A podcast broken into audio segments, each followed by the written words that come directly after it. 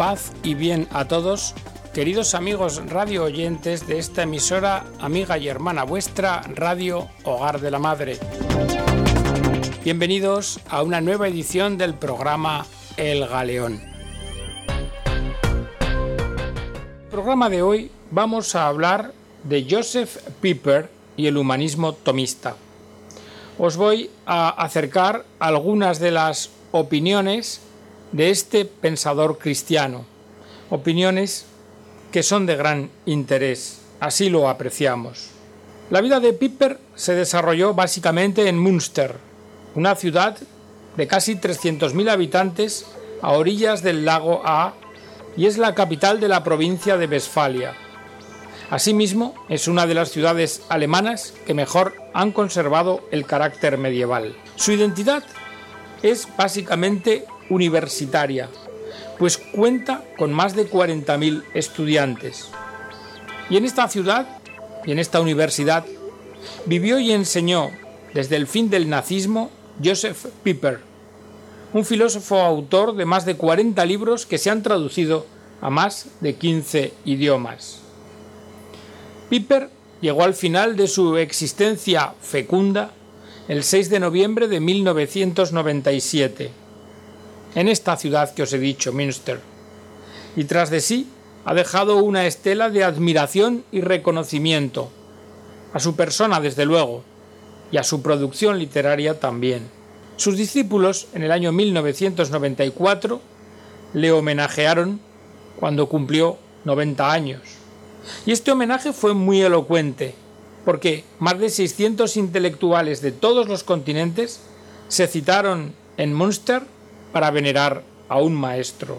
A Piper le admiraron sobre todo los jóvenes, que perciben la miseria de la cultura presente y también la urgencia de dar respuesta a los retos que plantea el tercer milenio. Si tuviéramos que definir a Piper, ¿qué podríamos decir de él? Que Piper es un ejemplo de pensador cristiano. Un pensador que está muy por encima de la seducción del presente que a tantos arrastra. Él se apoya en la tradición consolidada del pasado, pero no para repetirla, sino para dar un salto hacia adelante. Su personalidad recia ha dejado un impacto positivo en las generaciones de jóvenes estudiantes. Incluso Juan Pablo II se unió al homenaje a Piper por medio de una carta de felicitación en la que reconocía la lección de vida y pensamiento que este hombre nos ha legado. El Papa lo elogió porque, decía, había sabido insertar su pensamiento en la rica tradición del pensamiento cristiano. Porque Piper, decía el Papa, ha puesto a los jóvenes en contacto con el rico patrimonio de la filosofía cristiana. El pensar de su propio maestro Santo Tomás de Aquino, de cuya obra ha sabido como ningún otro extraer tantas enseñanzas en forma desacostumbrada, ha llegado a ser para las generaciones más jóvenes un instrumento que desde la base de la imagen cristiana del hombre se ha revelado como apto para penetrar en la realidad del tiempo y en la eternidad. De esa manera, les ha comunicado a los jóvenes una base existencial sólida y ha orientado todo su esfuerzo filosófico únicamente al servicio de la verdad, reconociendo que ésta se encuentra en Jesucristo. Piper, como discípulo de Santo Tomás, tiene clara la conexión entre el pensar y el ser, entre el entender y la verdad. Para Piper, tiene interés conocer el pensamiento de los hombres, pero tiene claro que esto en buena parte no perfecciona nuestro entendimiento, porque nuestro entendimiento solo se perfecciona con la verdad que hay en lo que los hombres han pensado, pues solo la verdad tiene fuerza invencible. Maestro es el que lleva a la verdad. Podemos decir por eso que Piper, de la escuela de Tomás, nos da una lección de humanismo, pues nos enseña cómo leer hoy a Tomás de Aquino, cómo ser en verdad pensadores cristianos y cómo forjar el humanismo del tercer milenio desde las virtudes. Y ahora vamos a ver algunos rasgos del pensamiento de Piper. Primero, el pensamiento de Piper sobre el heroísmo. Le preguntaban a Piper que el heroísmo, que era un tema recurrente en la cultura alemana, Bertolt Brecht había exclamado sin embargo, si oigo que un barco necesita héroes como marineros, me pregunto si ese barco está podrido o es que es demasiado viejo. Y añade, el mundo, lugar de residencia de los héroes, pero ¿a dónde vamos a parar? ¿Qué opina Piper sobre el héroe y lo heroico? Dice Piper, los norteamericanos tienen libros sobre grandes temas. Cada año plantean una nueva pregunta sobre una idea concreta, en particular. Así, también a mí, hace algunos años me preguntaron si el heroísmo sigue siendo algo propio de nuestro tiempo. Pero yo les dije, creo que hay que distinguir entre heroísmo y fortaleza. Todo el mundo piensa que el héroe es un hombre que posee esa virtud de la fortaleza. Pero no es así. La fortaleza por sí misma constituye algo diferente. El héroe es el triunfador, pero el fuerte, el que tiene la virtud de la fortaleza, es el mártir. Y esto es distinto. Naturalmente podríamos decir que también esto encierra heroísmo, pero la fortaleza además es una virtud una virtud de las cardinales que debe ser parte de la actitud de cada hombre en su vivir cotidiano. Fijaos, no todos los hombres pueden ser mártires, pero lo que sí pueden y deben hacer es resistir el mal en el mundo, resistir la injusticia y todo lo demás, y estar dispuestos en su vida a asumir las desventajas de esta actitud. De esto se trata sencillamente, de decir no a la injusticia, a pesar de los perjuicios, de las persecuciones, de los inconvenientes. Y uno sabe que al decir una cosa así, al negarse a lo injusto, y especialmente si lo hace en público, tendrá que asumir ciertas consecuencias negativas. Por poner un ejemplo, el del escritor. Si se es escritor, y uno se niega públicamente a lo injusto, surgirá el silencio en torno a los libros que escriba, y al no decirse nada de ellos, se le estará dando muerte de esta forma. Se trata, pues, de algo tan sencillo como resistir la injusticia y estar preparado para asumir ciertas desventajas. Esto es lo importante de la fortaleza, virtud con la cual uno puede arriesgar su patrimonio, su cabeza, su propia vida. Es decir, el riesgo asumido, en rigor, puede llegar hasta las últimas consecuencias, hasta el martirio. Cuando Bertolt Brecht dice pobre del país que necesita héroes, se está refiriendo a ese país, a ese pobre país donde la injusticia es el poder que rige las relaciones y la sociedad. Y claro está, tiene toda la razón. No en vano San Agustín mucho antes ya había dicho lo mismo. La fortaleza es necesaria. ¿Qué por qué?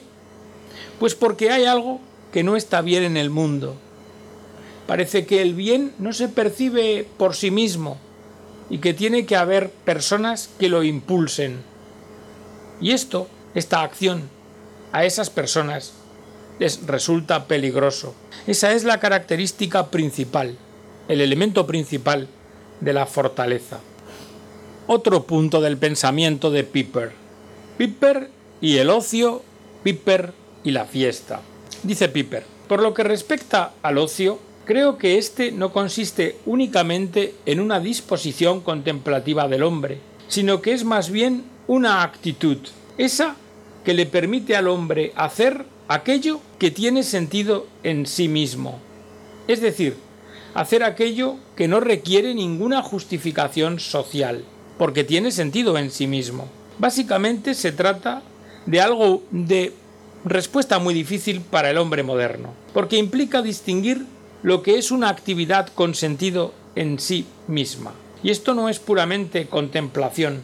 Es verdad que siempre hay un elemento contemplativo en esta situación, pero no es contemplación por sí misma. Desde luego, incluye la oración, la contemplación en sentido religioso, pero también incluye el filosofar, que no me estoy refiriendo a estudiar filosofía simplemente, y también incluye la música y las demás actividades artísticas, que tienen sentido por sí mismas y que no están al servicio de otros propósitos. Yo diría que ese es el elemento principal del ocio, del cual la contemplación es el fundamento, la base, pero no el único elemento. Mirad, el ocio implica una actitud más amplia que tiene tres opuestos.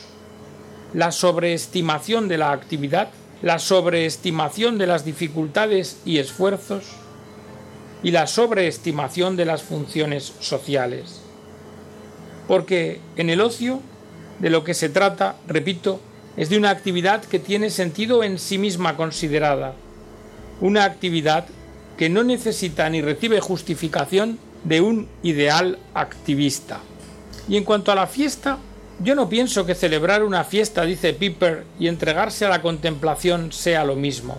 Es cierto que en toda fiesta o festividad hay un elemento contemplativo, pero fiesta no es lo mismo que contemplación.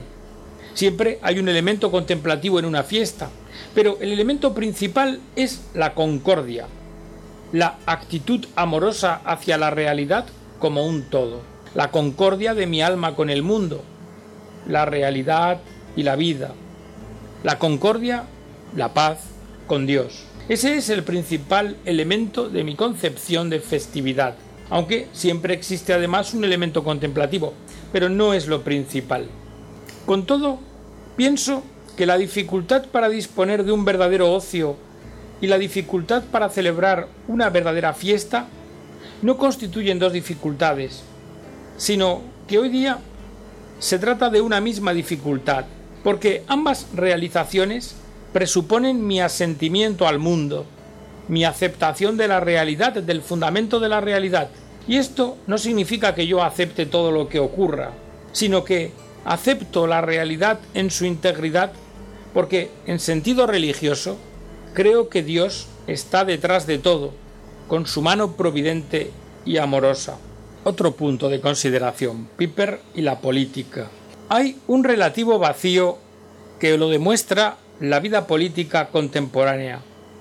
Y esto se debe a que sus metas son puramente políticas, pues no se trata de algo que tenga sentido en sí mismo.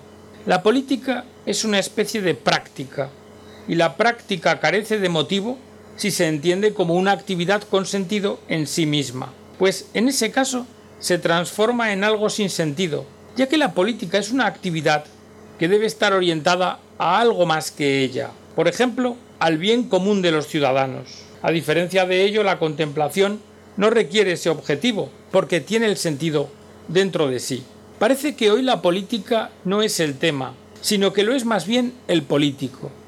Y entonces habría que hablar con un político. Pero si solo se tiene en mente una meta de orden político y no hay nada detrás de ella, entonces ni siquiera puede percibirse lo que tal vez se tuviera en mente cuando se comenzó el camino, porque también el bien común, las reformas sociales y lo demás pueden verse solamente como elementos de orden político y de esta forma pierden sus posibilidades. Es decir, si solo se miran como materia política y no como algo que pueda abrir un camino hacia algo más, como algo que está dentro de un contexto mayor, entonces todo queda como cercenado. Piper y la libertad.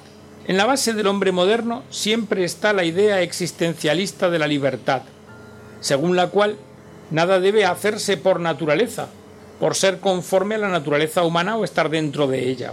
Santo Tomás de Aquino decía, uno no puede desear no ser feliz, uno no puede desear no recibir bendición. En este sentido o en este aspecto podría decirse que uno no es libre, que está condicionado.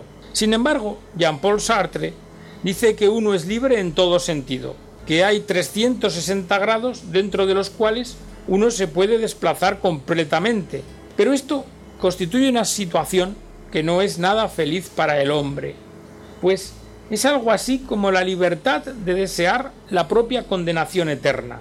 Y esta idea de libertad está siempre presente de alguna manera en las discusiones modernas sobre la libertad.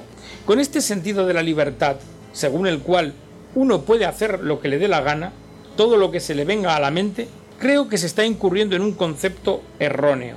La libertad significa verdaderamente hacer aquello para lo cual uno ha sido creado, o sea, cumplir con el designio que para uno reside en la mente de Dios. Y cuando se percibe eso, cuando uno se percata de ese diseño, de ese modelo, de ese plan, entonces también se percibe la verdadera libertad. Pero si se dice que no hay modelo, si se dice que no existe la naturaleza humana, porque tampoco hay un Dios para concebirla, entonces ahí está presente Sartre. Y esta, por cierto, es una idea de libertad muy próxima al pensamiento más común sobre la misma. Y ahí es donde radica el elemento peligroso que se encuentra en la moderna consideración sobre la libertad, la idea equivocada de que se puede hacer todo cuanto a uno le venga a la mente, que uno puede dirigirse a donde quiera. Pero no se puede, porque hay una verdad, y solo es posible moverse en la dirección natural. Existe la naturaleza humana, sí hay un Dios que la ha concebido, y existe pues, por tanto, siempre algún elemento teológico en la discusión sobre la libertad. Pero con el tipo de libertad que algunos defienden, con ese tipo de libertad en que se puede hacer todo cuanto se desea, y es más, efectivamente se llega a hacer, el resultado solo puede ser un imperio en el que la libertad solo la podrá gozar una persona, pero no todos. Y esto significa que la libertad en sentido cristiano o incluso la libertad en el sentido democrático devendrá en imposible. En la década de los 50, en Estados Unidos, se propagó la idea de un solo gobierno mundial. Luego llegó la guerra de Corea y se terminó ese proyecto. Pero antes de esto estuve en la Universidad de Notre Dame, donde residía Borghese, cuñado de Thomas Mann, nos cuenta Piper, que era uno de los líderes de este movimiento por un gobierno mundial. Me pidieron que hablara sobre esta idea y lo hice allí. Mi tema fue Gobierno Mundial, Anticristo y Esperanza Cristiana. La idea es que un gobierno mundial significa al mismo tiempo la posibilidad de un peligro muy real y agudo de la venida del anticristo. Y es que la esperanza cristiana tiene otro fundamento, que está más allá del tiempo, no está dentro del tiempo. Yo particularmente no tengo esperanza de la felicidad de todos en el mundo o en la perfección de todos los instrumentos técnicos. Mi esperanza no está ahí, no reside ahí. Otro punto. Piper habla de la ilimitada libertad de comunicación contemporánea coincidente con un estado nunca antes visto de aislamiento entre los individuos. Y dice, hay un sociólogo bastante importante, también filósofo, ya falleció hace algunos años, Arnold Gellen. Escribió un libro sobre el hombre, su esencia y su posición en el mundo. Realmente no es un pensador cristiano. Desarrolló, sin embargo, la idea de que actualmente existe un individuo bien informado, que utiliza toda la información, pero que al mismo tiempo no sabe realmente lo que está sucediendo en el mundo. Diríamos que no se entera de nada. Junto con tener una maravillosa información sobre todo tipo de aspectos individuales y prácticos, no tiene idea de lo que está ocurriendo en el mundo. Y esto es una contradicción, es una paradoja, pero desde luego así ocurre en la realidad. Me preguntan, ¿y a qué se debe esta contradicción? Y yo digo, está en la insensatez del hombre moderno. Juan Pablo II dijo que no se puede tomar en serio ningún movimiento ecologista que pase por alto el abuso y destrucción de innumerables niños aptos para la vida en el seno materno. Sobre esto comento. Se trata otra vez más de la insensatez del hombre moderno. Y aún añado algo. Si el demonio no está detrás de esto, desde luego yo no tengo otra explicación. Y hasta aquí, queridos amigos, estas reflexiones valiosas de este pensador cristiano Joseph Pieper. Ahora, para terminar el programa, quiero trasladaros una reflexión de un mensaje de Benedicto XVI a los estudiantes de la Pontificia Universidad Urbaniana. Les habla de la estupenda realidad de la Iglesia Católica. Y dice el Papa emérito, católica, esta definición de la Iglesia lleva consigo algo de Pentecostés. Nos recuerda que la Iglesia de Jesucristo no miró a un solo pueblo o a una sola cultura, sino que estaba destinada a la humanidad entera. Estas fueron las últimas palabras de Jesús a sus discípulos. Id y haced discípulos a todos los pueblos. Desde entonces la Iglesia ha crecido. El profeta Zacarías anunció un reino mesiánico que habría ido de mar a mar y sería un reino de paz. Y en efecto, allá donde se celebra la Eucaristía y los hombres, a partir del Señor, se convierten entre ellos en un solo cuerpo, se hace presente real y verdaderamente algo de aquella paz que Jesucristo había prometido a sus discípulos. El Señor resucitado encargó a sus discípulos y a través de ellos a los que luego vinieren en todos los tiempos, que llevaran su palabra hasta los confines de la tierra, y que hicieran a los hombres discípulos de Cristo. El Concilio Vaticano II, retomando en el decreto ad gentes una tradición constante, sacó a la luz las profundas razones de esta tarea misionera y la confió con fuerza renovada a la Iglesia de hoy. Pero muchos dentro y fuera de la Iglesia se preguntan ¿Esto todavía sirve? ¿No sería más apropiado encontrarse en el diálogo entre las religiones? Pero claro, yo contrapregunto, dice Benedicto XVI, ¿es que el diálogo puede sustituir a la misión? Porque hoy muchos son de la idea de que las religiones deberían respetarse y en el diálogo hacer una fuerza común de paz. Este modo de pensar, las más de las veces, presupone que las distintas religiones son variantes de una única y misma realidad. Presuponen que la religión sea algo así como un género común. Pero la cuestión de la verdad fue la que en un principio movió a los cristianos más que a nadie, y ahora parece que se pone de esta forma entre paréntesis. Además, la renuncia a la verdad puede parecer útil para la paz entre las religiones del mundo, pero, sin embargo, esta renuncia a la verdad lo que es es letal para la fe. Porque si la fe pierde su carácter vinculante y su seriedad, si todo se reduce a símbolos en el fondo intercambiables, entonces, ¿dónde está ese carácter verdadero de la fe? Hoy quiero transmitir, dice el Papa emérito, que sigue siendo razonable el deber de comunicar a los demás el Evangelio de Jesucristo.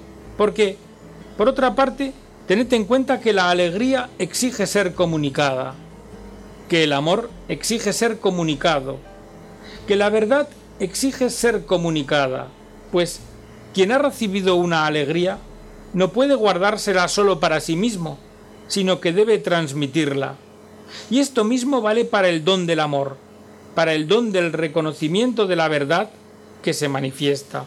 Y hasta aquí, queridos amigos, la edición del programa de hoy hemos entresacado esta idea básica del mensaje de Benedicto XVI para que tengáis un motivo de reflexión. ¿El diálogo puede sustituir a la misión? Esperamos que el programa pues, os haya resultado de interés y haya servido a vuestra edificación. Os emplazamos a la próxima edición y os deseamos hasta entonces, como siempre, que Dios os bendiga.